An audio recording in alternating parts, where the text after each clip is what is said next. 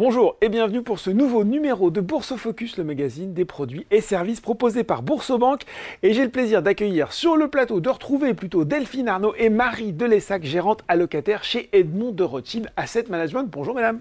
Bonjour Laurent. Bonjour Laurent. Le duo aux manettes de la gestion pilotée du contrat d'assurance vie Boursorama Vie. Euh, on se retrouve en ce début d'année, mesdames, euh, pour notre point trimestriel. On va parler du dernier trimestre de cette année 2023. Il s'est passé pas mal de choses en cette fin d'année, que ce soit sur le front économique ou sur le front des marchés financiers. Euh, peut-être Marie, pour commencer sur le front économique, cette nouvelle, on a l'impression, l'impression, hein, je prends des gants, que le combat contre l'inflation est en passe d'être gagné. Oui, il faut. effectivement, on a eu on a plusieurs faits majeurs ou changements peut-être d'orientation, même sur le, front économique euh, au, dernier trimestre. Euh, déjà, en fait, euh, il faut se remettre dans l'idée qu'on aborde le troisième trimestre, le quatrième trimestre, pardon, mmh. avec une croissance très très forte aux États-Unis notamment, et donc des chiffres surprenamment fortes, surprenamment fortes, et des chiffres du coup économiques qui à chaque fois euh, sont publiés au-dessus des attentes, parce que ce qui est important nous quand on regarde les chiffres économiques, c'est leur valeur, mmh. mais aussi leur valeur relative, donc c'est-à-dire par rapport à ce qui est attendu par les investisseurs. Et pendant tout le troisième trimestre et encore au mois d'octobre, on a des chiffres qui surprennent positivement, donc qui sont au-dessus des attentes. Euh, j'en veux pour preuve effectivement la croissance au troisième trimestre aux États-Unis qui est sortie à 4,9% annualisé, ce qui est vraiment un chiffre très fort. Euh, et en fait, euh, on a un, petit revirement qui s'opère à partir du mois de fin octobre, du mois de novembre, où finalement ces surprises mm. positives se tassent un peu. C'est-à-dire que les chiffres sont toujours plutôt de bonne facture, mais commence, il commence à y avoir un petit peu de volatilité dans ces chiffres. Ils ne surprennent plus trop. Et même quelques chiffres paraissent un peu décevants. Aux États-Unis, on a eu par exemple des ventes au détail qui ont été un peu décevantes. On a euh, euh, sur l'emploi des, composantes d'indicateurs avancés mhm. qui, étaient aussi assez décevantes. Et donc on a comme ça en fait un, petit tournant dans la publication des chiffres économiques. Donc ça ne montre pas un ralentissement marqué de la croissance économique, mais peut-être plutôt une normalisation qui était largement attendue, effectivement, euh, enfin espérée en tout cas par, mhm. par les investisseurs. Euh, les, deux, on va dire, les, deux facteurs qui sont regardés par les investisseurs, c'est l'emploi et l'inflation. Mhm. Donc sur l'emploi, je l'ai dit, on a quelques statistiques qui, qui, montrent une certaine normalisation qui commence à arriver. Et sur l'inflation, euh, en fait, au mois de novembre, on a vraiment eu des surprises sur les chiffres d'inflation qui ont été publiés sur le mois d'octobre. Mm. De l'inflation en forte baisse et largement plus qu'attendu.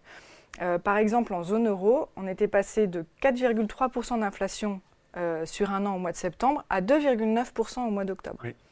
Donc c'est une baisse assez forte c'est une baisse qui est aussi due à, parce que les prix de l'énergie avaient baissé ou des choses comme ça, donc euh, à des effets de base, on dit.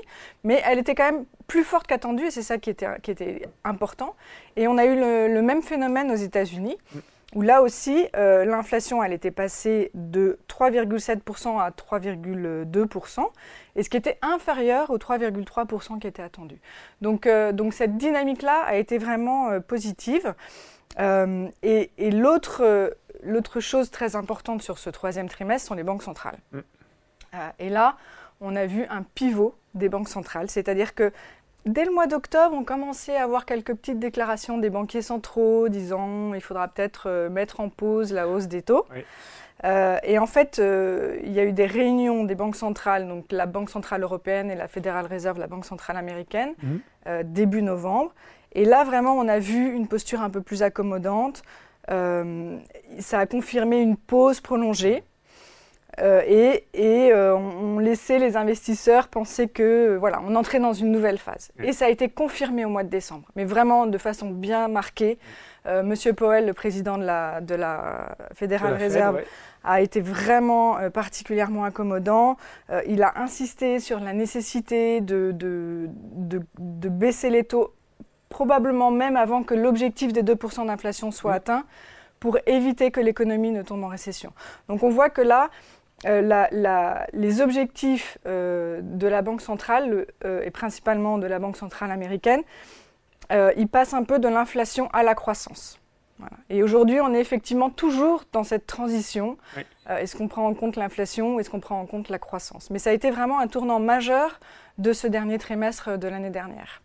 Tournant majeur, Delphine, qui explique peut-être, sans doute, ce qu'on a vu sur les marchés, effectivement, on va dire de la prudence, voire même de la réserve en octobre. Et puis là, euh, sur le mois de décembre, euh, un rallye incroyable, un enthousiasme des marchés financiers qui vont terminer, euh, notamment de l'autre côté de l'Atlantique, à des niveaux records. C'est ça, c'est la conséquence directe de ce, de ce changement de régime des banques centrales qu'il faut y voir? Oui, oui, la, fin d'année euh, s'est finalement bien déroulée.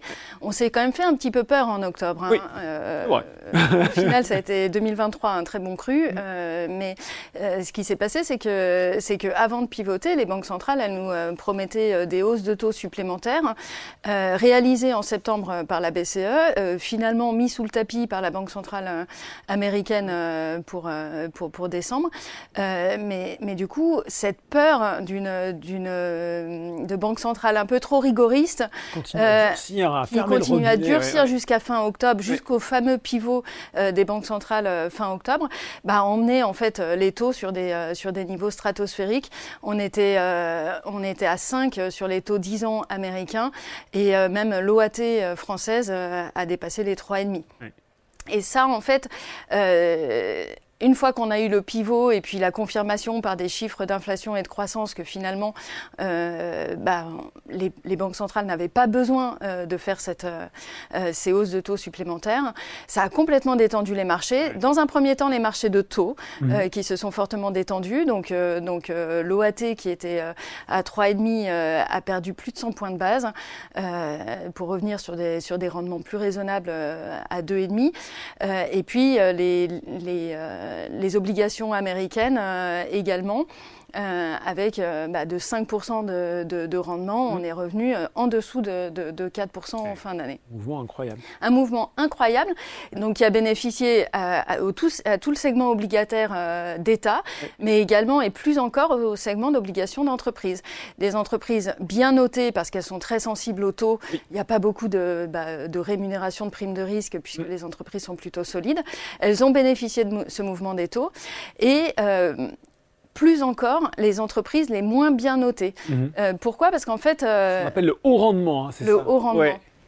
En fait, ces entreprises euh, les moins bien notées, on avait vu un petit écartement de primes de risque euh, sur, euh, sur le mois d'octobre et donc on elles ont bénéficié à la fois de la baisse des, des, taux et également de la réduction de la compression de, de cette prime de risque et ça a été un, un, segment également très porteur. Bon, juste, oui. Donc on, on continue en fait d'être un petit peu comme ça, de subir la volatilité sur, sur les marchés de la part des, des, des banques centrales.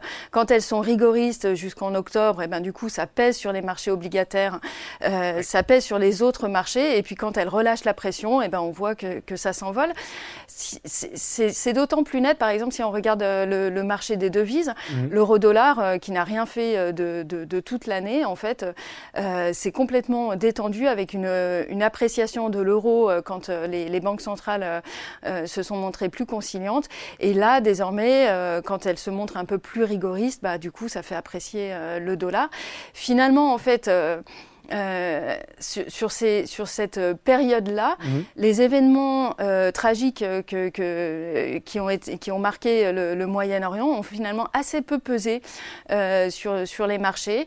on pourrait regarder par exemple le, pétrole. Le pétrole a perdu 20% entre, entre fin septembre on n'est pas du tout et, et la fin euh, d'année, euh, ça euh, c'est finalement la preuve que le risque géopolitique en fait ne vient pas compenser en fait les, la dialectique des banques centrales. Bon, on a parlé obligations, devises, matières premières, les actions dans tout ça, comment elles, ont, comment elles se sont comportées, même si je connais un petit peu la réponse.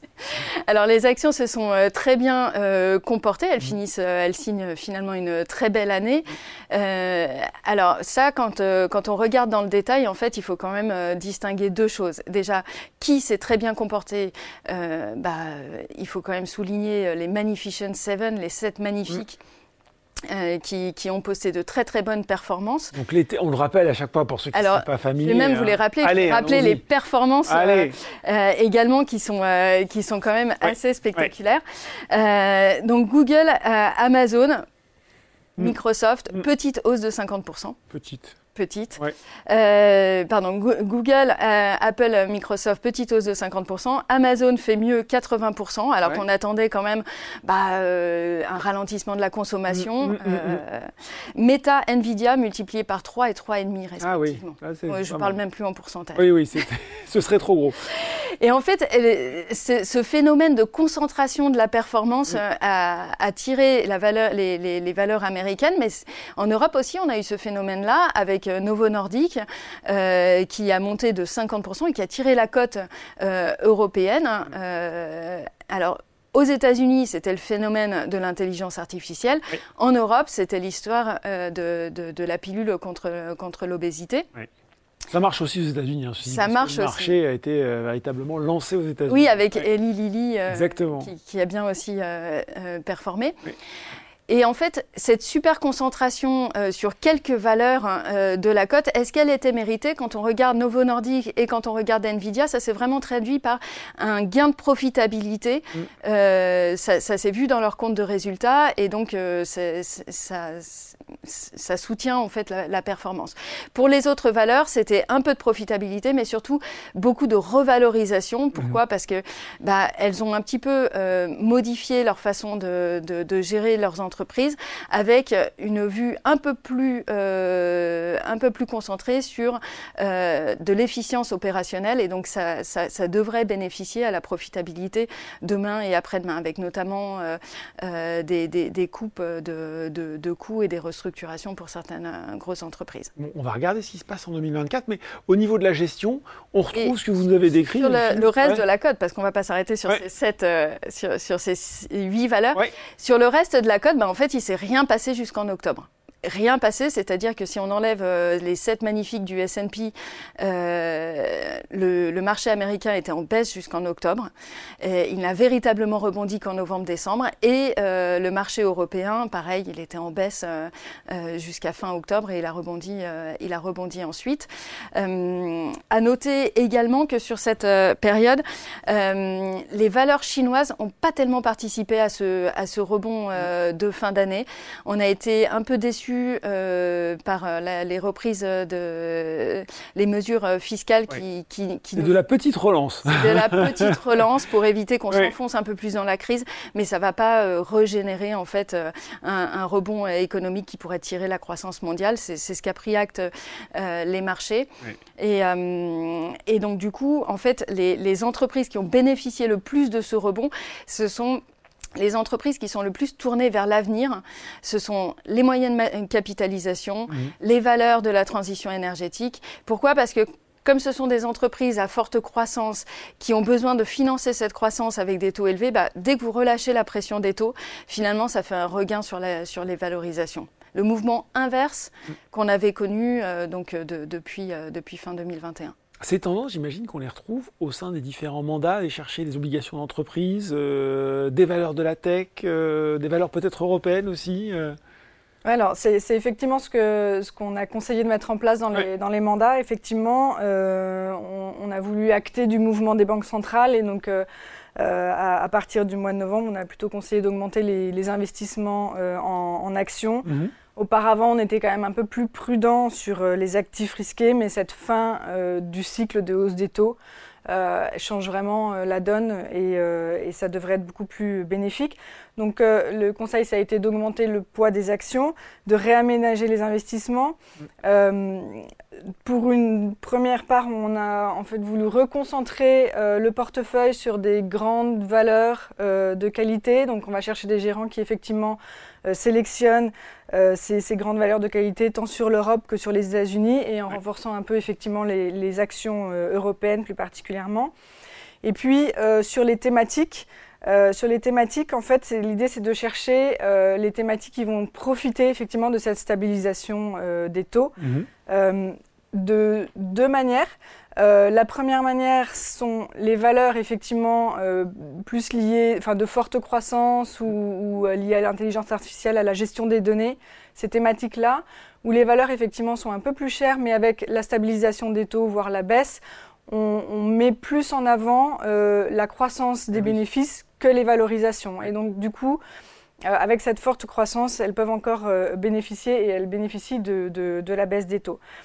Et le deuxième pan, en fait, c'est les, thématiques qui avaient plus souffert mhm. de la hausse des taux, et notamment, comme le disait Delphine, tout ce qui est la transition énergétique qui avait passé un été vraiment euh, catastrophique. Donc, ça coûte cher un petit peu, la hein, transition énergétique. Donc, euh, euh, et donc, du coup, voilà, l'idée, c'est de, conserver quand même ces, thématiques-là qui profitent d'une, de, taux qui, se stabilisent, voire de taux, de taux qui baissent. Et, et le, deuxième point, c'est les, valeurs moyennes, enfin plutôt les petites valeurs. Mmh. on a plutôt conseillé de sortir des moyennes valeurs qui avaient mieux tenu dans mhm. cet environnement pour, se, pour réinvestir sur des plus petites valeurs, euh, et notamment euh, européennes. Bon, forcément, on fait toujours aussi un petit peu de prospective dans Bourse Focus. Comment vous abordez ce début 2024 euh, Qu'est-ce qu'on a au programme? Une économie américaine qui reste forte. On parle de beaucoup d'incertitudes, mais quand même, alors la situation est plus compliquée d'un point de vue économique en Europe, et pendant ce temps-là, les indices, eux, bah, ils sont au top, à un niveau record. Comment ça va influer sur votre gestion, madame? Alors en termes de perspective euh, pour l'année euh, pour l'année prochaine, euh, ce qu'on se dit c'est que ce sera l'année du pivot des banques centrales. Mhm. Elles l'ont annoncé. Pas trop tôt, hein, elles ont dit. Hein pas trop tôt. Donc on ne sait pas quand, on ne sait pas de combien, mm. mais en tout cas, on sait que ce sera l'année de la baisse des taux, que mm. ce soit aux États-Unis ou en Europe. Les pays émergents ont déjà commencé en fait à baisser euh, leur, taux directeur. Et finalement, en fait, de combien et quand, bah, ça dépendra de la croissance économique. La désinflation, elle est en marche.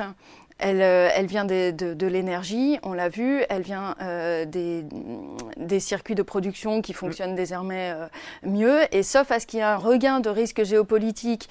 Euh, ce qui se passe en mer Rouge notamment en ce moment. Et, et si ça dure, si ça dure, si, si, ça dure, bah, ça, ça, pourrait poser des problèmes à nouveau inflationnistes, mais si ça ne dure pas, et c'est plutôt notre scénario, bah, finalement, en fait, on a, on a cette désinflation lente qui va permettre aux banques centrales bah, de lever le pied et voire de, de, faire des baisses de taux. Et de combien et quand, en fait, bah, finalement, si la croissance tient, bah, il n'y aura pas besoin de faire beaucoup de baisses des bah taux, mais finalement, les actifs risqués se porteront bien parce que la croissance tient. Mhm. Et puis finalement, si la croissance ne tient pas ou si on a un nouvel événement type ce qu'on avait vu en mars euh, sur SVB, euh, bah, finalement, euh, les banques centrales, cette fois-ci, seront à la manœuvre.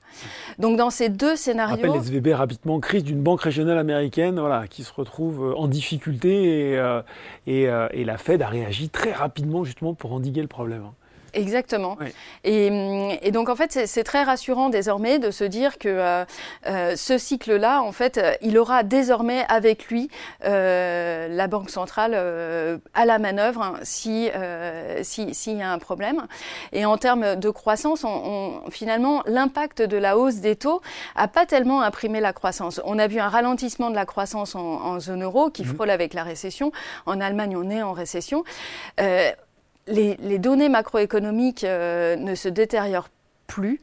Euh, donc on pense qu'on est, on a, fait, on a vu le pire et on a vu le, pire. Pourquoi? Finalement, c'était pas tellement l'empreinte de la hausse des taux, c'était beaucoup du fait de la, du ralentissement euh, chinois et beaucoup également de, l'appréciation des matières premières qui, qui a porter en fait la production industrielle à des niveaux un peu plus bas.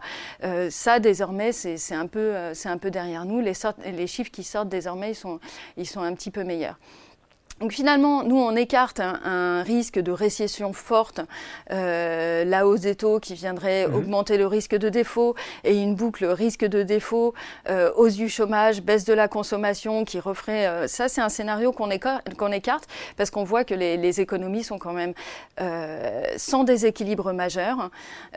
Et si sporadiquement quelques entreprises peuvent être prises à défaut, bah, finalement, en fait, le risque sur l'économie au global est nous, paraît assez faible, les entreprises nous paraissent euh, bien, robustes.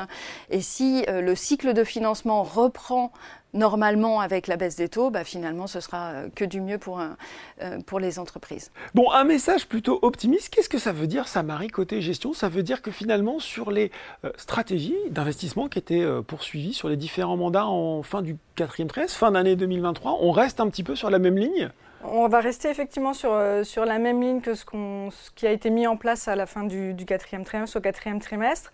Euh, donc, c'est-à-dire que euh, sur les actions, toujours des grandes valeurs de qualité et des thématiques qui ont un peu plus souffert l'année dernière. Mhm. Et sur les taux, on avait aussi mis en place un peu plus de. L'idée, c'était de cristalliser les rendements qu'on avait au, trimestre dernier. Mhm.